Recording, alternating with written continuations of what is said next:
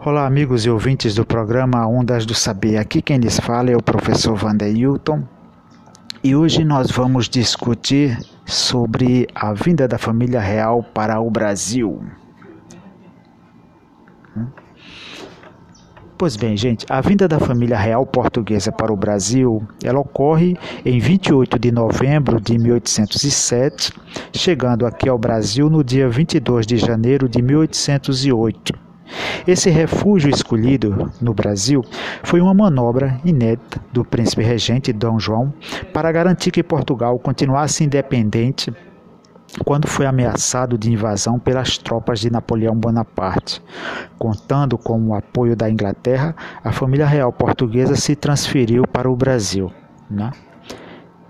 Em 1806, Napoleão Bonaparte decretou o bloqueio continental, o que na prática significava dizer que nenhum país da Europa deveria comercializar mais com a Inglaterra. O objetivo era estrangular o comércio Inglaterra forçando a rendição justamente para o governo francês. Enquanto isso, os franceses negociavam secretamente através do Tratado de Fontainebleau de 1807 com os espanhóis, que permitia aos franceses atravessar a Espanha e invadirem Portugal. Né? Em troca, o reino espanhol poderia se apoderar de um pedaço do território português.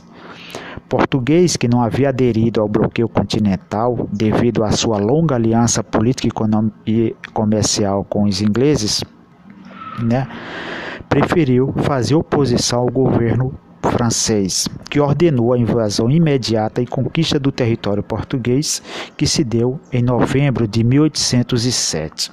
Antes disso, em 22 de outubro de 1807, o príncipe regente Dom João e o rei da Inglaterra, Jorge III, firmaram um acordo secreto que transferia a sede da monarquia de Portugal para o Brasil. Nesse mesmo documento, ficava estabelecido que as tropas britânicas se instalariam na Ilha da Madeira temporariamente, com o intuito de fazer pressão e resistir à invasão do governo do, do exército francês em Portugal e por sua parte, o governo português comprometeu-se em assinar um tratado comercial com a Inglaterra logo após fixar-se no Brasil. Diante disso, o príncipe regente Dom João determinou que toda a família real seria transferida para o Brasil. Também viajariam os ministros e empregados. Estima-se que algo em torno de 15,7 mil pessoas tenham vindo para o Brasil. Né? Como é que se deu o processo de embarque? Acredita-se que tenha sido necessária mais de 12 embarcações entre navios de guerras britânicos, que era para escoltar a família real, tá? além de navios de transporte de pessoal e navios comerciais também. Além das pessoas, foram embarcadas móveis, documentos, dinheiro, obras de artes e a Real Biblioteca, que foi em parte transferida para o Brasil. O general francês Junot, comandante da invasão, né, ficou em Lisboa até agosto de 1808, quando foi derrotado pelos ingleses. A partir daí, Portugal passou a, a, ser governado por um conselho de regência integrados por fidalgos do reino. Né? O processo de travessia, a viagem em si durou algo em torno de 54 dias até Salvador.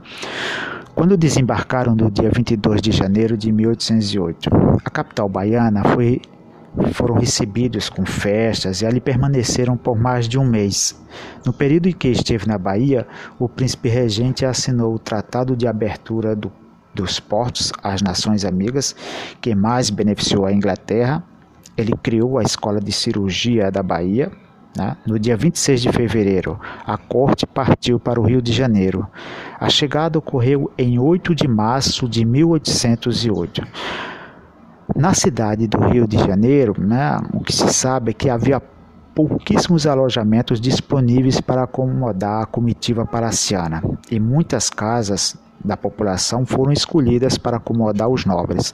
Estas casas recebiam em sua fachada a inscrição PR, que significava príncipe regente, e indicava que os moradores deveriam disponibilizar o imóvel para acolher os viajantes. Na prática, a população interpretou muito bem a sigla como sendo ponha-se na rua. Bom, qual foi as consequências desse processo? Quartéis e conventos também foram usados para acomodar a corte.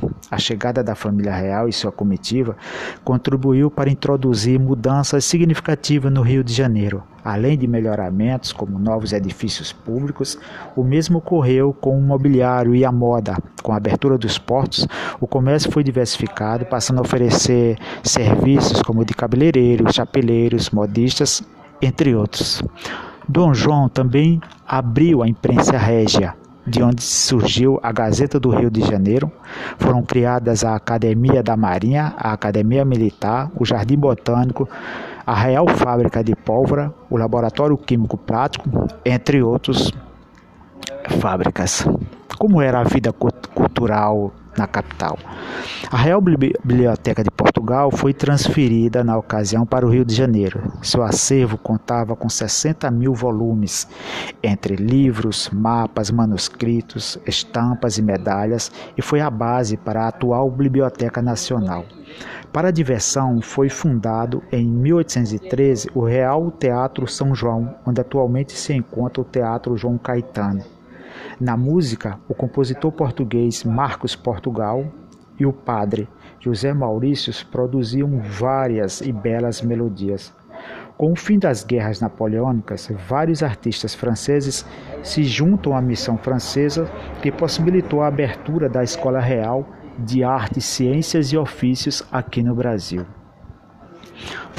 Também se firmou o Tratado de Aliança e Amizade de Comércio e Navegação. Dom João assina em 1810 ainda, ah, teria que assinar o Tratado de Aliança e Amizade de Comércio e Navegação com o Reino Unido. Este tratado estabelecia, entre outros princípios, o direito de extraterritorialidade, ou seja, isso permitia aos súditos ingleses, mesmo aqueles que cometessem crimes em domínios portugueses, como no Brasil, eram processados por magistrados ingleses segundo a lei inglesa. Né? Nesse acordo também estabelecia a, a permissão para construir cemitérios e templos protestantes ingleses, a segurança de que a Inquisição não seria implantada no Brasil e, desta maneira, os protestantes não seriam, obviamente, incomodados. Tá? Quais foram as vantagens comerciais? O imposto de importação de produtos ingleses seria de 15%, ou seja, os produtos portugueses valeriam 16% e os demais países pagariam algo em torno de 24% em nossas alfândegas. Não? Né? Também estabelecia o compromisso do fim do tráfico negreiro em vistas à abolição da escravatura, coisa que na prática não ocorreu. Assim sendo, gente, nós concluímos aqui e voltaremos no próximo podcast com mais informações e uma boa discussão para vocês. Até lá e um forte abraço.